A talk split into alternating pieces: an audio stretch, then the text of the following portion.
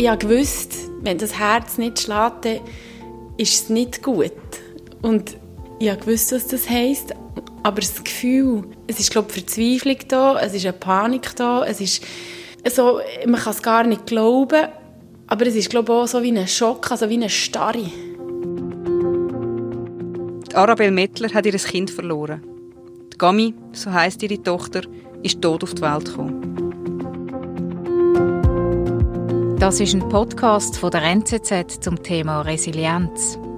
Zwölf Geschichten von Menschen, die in schwierigen Lebensphasen innere Stärke gebraucht haben.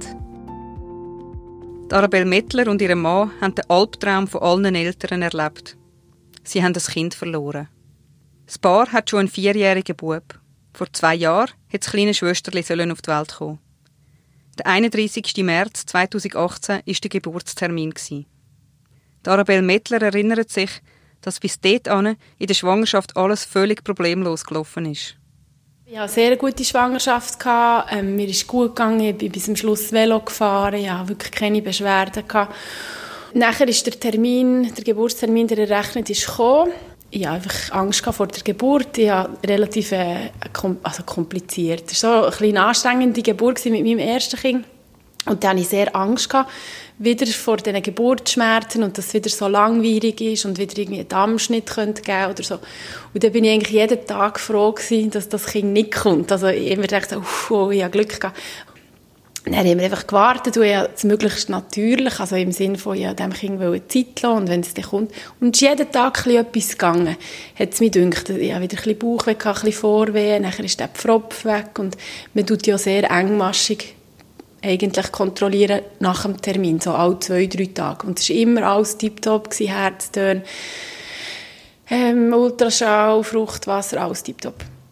Und äh, ein Morgen, ich äh, weiß auch nicht, bin ich noch mit dem Velo zu meiner Freundin einen Kaffee trinken und habe dort gerannt und habe gesagt, oh, ich mache nicht mehr. und gleichzeitig habe ich Angst vor dieser Geburt und, und an diesem Tag hat's mich, bin ich ich weiß gar nicht, aber es mir gedacht, ja, ich spüre eigentlich das Kind gar nicht. Also nachher habe ich dann angefangen, so aktiv den Bauch zu bewegen, also zu drücken von beiden Seiten.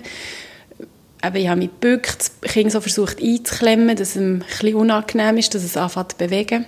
Das hat es nicht gemacht. Ich dachte, das ist vielleicht, weil es jetzt eben im Geburtskanal ist oder irgendwie eben, es tut sich ausruhen, bevor es kommen will.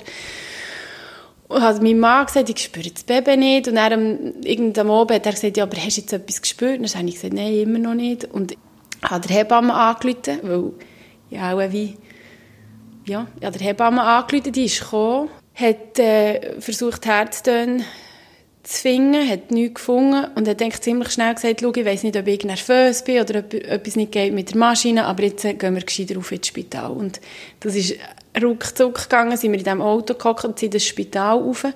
Und ich habe irgendwie, ich weiß nicht, ich hatte keine Vorahnung oder so. Ich hatte einfach Angst, glaube ich. Und dann sind wir rauf ins Spital, das ist bei uns am Hocker oben, darum sage ich rauf. Und ähm, dort haben sie einen Ultraschall gemacht und ich habe natürlich sofort gesehen, dass die Herzklappen nicht auf und zu gehen oder das Herz muss, dass man weiss, also das geht so auf und zu und bewegt. Und das war einfach tot, also totenstill gewesen, wirklich. Und äh, in dem Moment schaue ich meine Hebamme an und sage, das Kind ist tot, mein Kind ist tot. Und er, ja, äh, ich, ich, ich gewusst, mein Kind ist tot. Und bin eigentlich ja, so vor den Kopf geschossen gewesen, weil ich dachte, aber nicht jetzt. Jetzt habe ich mir Sorgen gemacht wegen der Geburt, dass unter der Geburt etwas passiert und nicht nicht so, nicht jetzt, nicht mehr, nicht jetzt. Und das ist halt, ja, aber es ist so, es ist gestorben. Ja, dann ist, ist es darum gegangen, ja und jetzt, was machen wir jetzt, oder? Äh, ich, ich habe verschiedene Optionen zur Verfügung, aber das Kind muss ja raus, also das, irgendwann muss man das gebären. Vor allem, ich war eben über einen Termin gewesen. und ich habe, ich weiss, sie haben mir ich bin sicher sehr mich beraten, aber ich glaube, ich habe genau gewusst, das Kind muss jetzt raus. Ich will jetzt gebären. Weil ich habe jetzt so lange darauf gewartet und jetzt will ich wissen, was das für ein Kind ist und ich will jetzt das Kind sehen und ich, ich bin einfach bereit zum, zum Gebären. Und nachher haben sie gesagt, sie einleiten. Ähm, und das können jetzt Zeitchen gehen. Und dann habe ich meinen Mann heimgeschickt. Und er hat gefunden, er muss unbedingt sich um unseren Sohn kümmern und muss heim und muss das seiner Familie sagen. Es war Ostern, die ganze Familie war ähm, bei seiner Mutter daheim, gewesen, also seine Familie. Und ich habe gesagt, ja, also ich bleibe im Spital, logisch, die einleiten und ich warte einfach, bis das kommt und Leute mir Freundin an, die schon daheim war, wo die Hebamme mit mir ins Spital ist. Und nachher habe ich meine, eben meine Freundin angerufen und gesagt, kannst du noch eine Zigarette mitnehmen? Und einfach, am liebsten auch noch der Gin and Tonic, aber das ist, glaube nicht, das ist mir nicht in Sinn, aber Zigaretten sicher. Dann ich also ich habe nicht mehr geraucht, der Schwangerschaft, aber von denen habe ich also wieder geraucht. Ich weiss noch, ich war draussen, dann haben die Wehen angefangen und ich eigentlich, die haben mich eigentlich, das hat mich einfach alles nur angeschissen. Ich bin da draussen gestanden, habe Zigaretten geraucht und der Bauch hat davon weh. Und dann sagt meine Freundin, ja, aber jetzt hast du Wehen, oder? Und sage ich, das weiss ich doch nicht. Und mir, ich glaube, mir hat einfach alles weh. Das war einfach schlimm, gewesen, oder? Und nachher habe ich gesagt, ich weiss nicht, du bist für das zuständig. Kann ich weh? Schau doch du auf die Uhr, oder? Und einfach hässig wie verrückt. Und nachher dann ist dann das Fruchtwasser geplatzt. Und nachher haben wir dann meinen Mann auch einmal angerufen.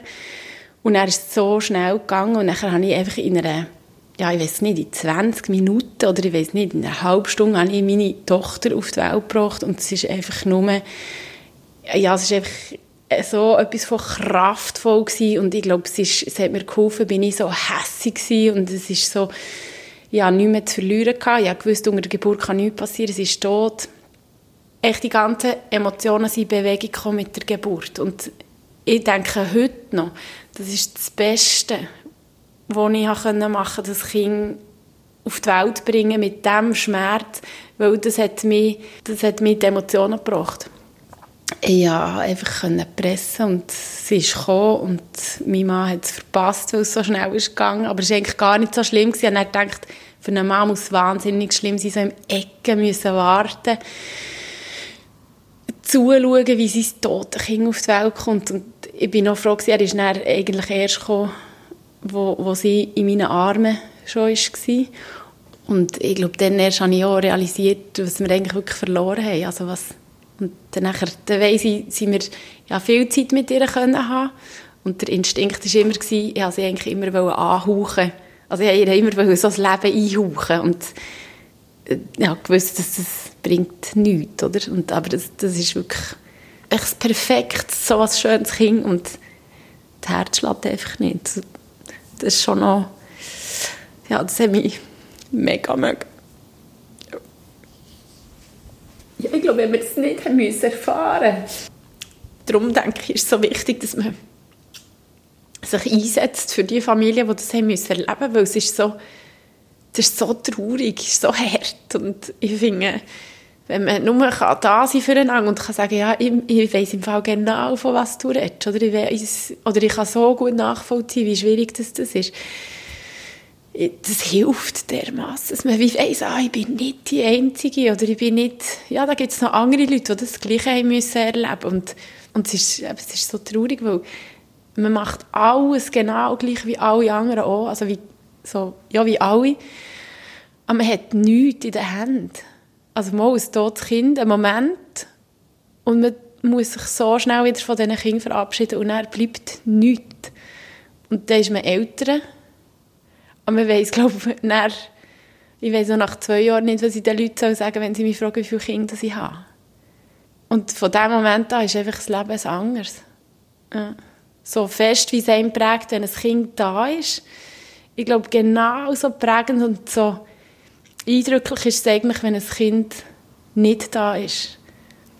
Und das sieht man aber nicht, was, alles, was das alles mit sich bringt.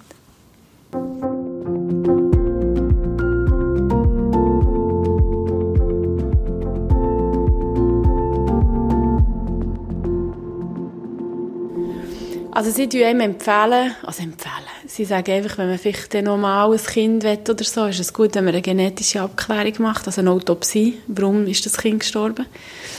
Und das haben wir auch gemacht. Und da ist eigentlich nichts dabei rausgekommen. Also es ist so ein bisschen die Huhn- und die Ei-Frage. Was war zuerst, das Huhn oder das Ei? Und bei ihr ist es eine Nabelschnurthrombose. Man weiss nicht, hat das Herz aufgehört zu schlagen Und dann tut das Blut nicht zirkulieren. Und dann gibt es eine Thrombose, also so einen Blutpfropf, der einfach verstopft. Aber weil das Herz schon einfach so hat aufgehört zu schlagen. Oder hat sie so einen Blutpfropf gemacht, eine Thrombose in der Nabelschnur, und wegen dem hat das System aufgehört zu funktionieren. Das weiß man nicht. Und ähm, es gibt auch intrauterine Kindstod, also das, wo man nachher auch Angst hat, noch während einem Jahr, zwei, dass die Kinder einfach aufhören zu leben. Das kann so etwas sein. Nabelschnurumwicklung hat man gesehen, aber weiß man nicht, ob das wirklich vielleicht auch eine Rolle hat gespielt also wir wissen eigentlich nicht, warum das nicht bei uns ist. Wir haben dann äh, gewusst, man kann die Asche eigentlich in der Schweiz ausstreuen, wo wir wollen. Und wir haben zusammen, also mein Mann und ich, wir haben diskutiert, wo, dass wir, oder wo, es, wo hat ein schönes Plätzchen für sie. Und äh, haben uns dann so auf einen Baum geeinigt, mit so ein bisschen Aussicht. Und äh, wir haben dann wie eigentlich ihre Asche dort in die Erde da und äh, haben einfach so wie eine, eine, eine Zeremonie gemacht. Wir haben einfach so unsere engsten Freunde und Familie eingeladen und dann haben wir eigentlich sehr, sehr eine schöne Abschiedsfeier gehabt und haben sie einfach so wieder Natur wieder übergeben und wissen, dass vielleicht in fünf Jahren oder ist der Baum nicht mehr dort, aber dann ist es halt einfach das Leben und die Natur, wie sie so spielt. Wir wissen ja, dass alles vergänglich ist, spätestens also wir haben es schon immer gewusst, aber jetzt wissen wir es wirklich. Ja. Also wenn ich jetzt heute wie müsste meinen Gemütszustand beschreiben oder wie es mir geht, dann würde ich sagen, ich bin noch nie so vulnerabel in meinem ganzen Leben. Also ich, bin, ich habe nicht viele Reserven. Ähm, ich bin sehr nah am Wasser gebaut. Ähm, ja, ich habe nicht so viel verleiden, nicht mehr so viel wie früher. Und auf der anderen Seite bin ich aber, glaube recht in meine Kraft gekommen. Also ich weiß sehr gut, wo meine Grenzen sind. Und ich kann meine Grenzen auch gut ähm, ähm, verbalisieren. Und ähm, ich glaube, das macht mich gleich ein bisschen stark, habe ich schon das Gefühl. Und ich glaube schon auch, dass ich ganz viele Sachen habe dürfen dazu lernen. Ich kann mir schon vorstellen, dass so ähm, Schicksalsschläge stärker, ja, stärker machen. Das ist ich weiß gar nicht, ob man das so sagen kann. Oder sie bestärken einem vielleicht in gewissen Aspekten des Lebens. Was die Arabelle Mettler und ihre Mann erlebt haben, erleben viele andere Paare auch. Wenn ein Kind stirbt, ist das aber immer noch ein Tabu. Der Arabelle Mettler hat es geholfen, darüber zu reden. Unterstützung findet betroffene Paar bei der Fachstelle Kindsverlust in Bern. Die Leiterin dieser Beratungsstelle Anna Margareta Neff hat täglich mit Menschen zu tun, die ihr Kind verloren haben. Sie sagt, es sei wichtig, der Trauer genug Zeit und Raum zu geben. Dann geht es eigentlich darum, dass die Eltern sich selber können erleben als Eltern sein. Und da gehört zum Beispiel die Trauer drin aber nicht nur. Gehört drin zum Beispiel zu merken, ah, die Liebe zu unserem Kind ist so groß und wenn das Kind gestorben ist, dann woher soll die Liebe fließen? Und dort zu merken, was können wir mit unserer Liebe machen, was können wir vielleicht ausdrücken für unser Kind, was können wir für, für das Kind jetzt noch zusammen erfahren, wenn es zum Beispiel geboren ist oder auch schon Geburt. Vielleicht der Vater, der einmal in seinem Leben seinen Sohn kann waschen kann, das Kleidchen anlegen, kann in den Armen haben, noch zusammen sein für ein paar Stunden, Tage. All das hilft mit, um sich als Eltern zu erleben und wenn sie als Eltern können weitergehen können, dass sie sich selber als Eltern haben können wahrnehmen und natürlich noch wichtig, dass auch die Umgebung ihnen als Eltern begegnet. Dann können sie ihr Kind und damit das ganze Erleben um die intensiven Momente können sie mitnehmen für das ganze Leben. Und das kann natürlich die Resilienz unglaublich stärken, weil sie äh, können eine Kraft entwickeln und eine Stärkung von sich selber und auch, dass das Kind einen Platz in ihrem Leben hat. Anna-Margareta Neff von der Fachstelle Kindsverlust sagt, wichtig sei auch das Umfeld. Die Familien oder Freunde, die so ein einschneidendes Erlebnis mittragen. Das helfe, so eine Lebensphase gesund zu überstehen. Das ganze Umfeld, das eine Beständigkeit hat, kann natürlich in so einer Situation, wo, wenn es gelingt, dass äh, das familiäre Umfeld auch ein Teil von ganzen Krisen wird. Also dass die Eltern von, von Mann und Frau, wo ja Großeltern werden von dem verstorbenen Kind, wenn es gelingt, dass die können zum Beispiel beizogen werden, dann gibt es ganz einen anderen Kreis von Beständigkeit und eben auch von Spiegeln von Familie werden, als wenn sie es als Paar ganz allein machen müssen. Also da wäre jetzt ein Faktor Familiennetz, Beziehungsnetz, das ganze Umfeld.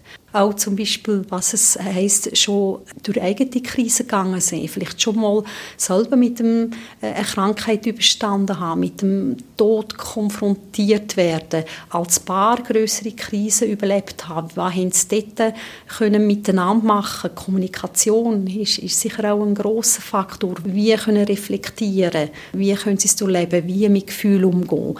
Und das ist natürlich zum Beispiel auch ein Faktor. Resilienz ist nicht schwarz-weiß. Es gibt ganz viele Faktoren, die darüber entscheiden, wie man mit kritischen Lebenssituationen umgeht und wie man damit weiterlebt.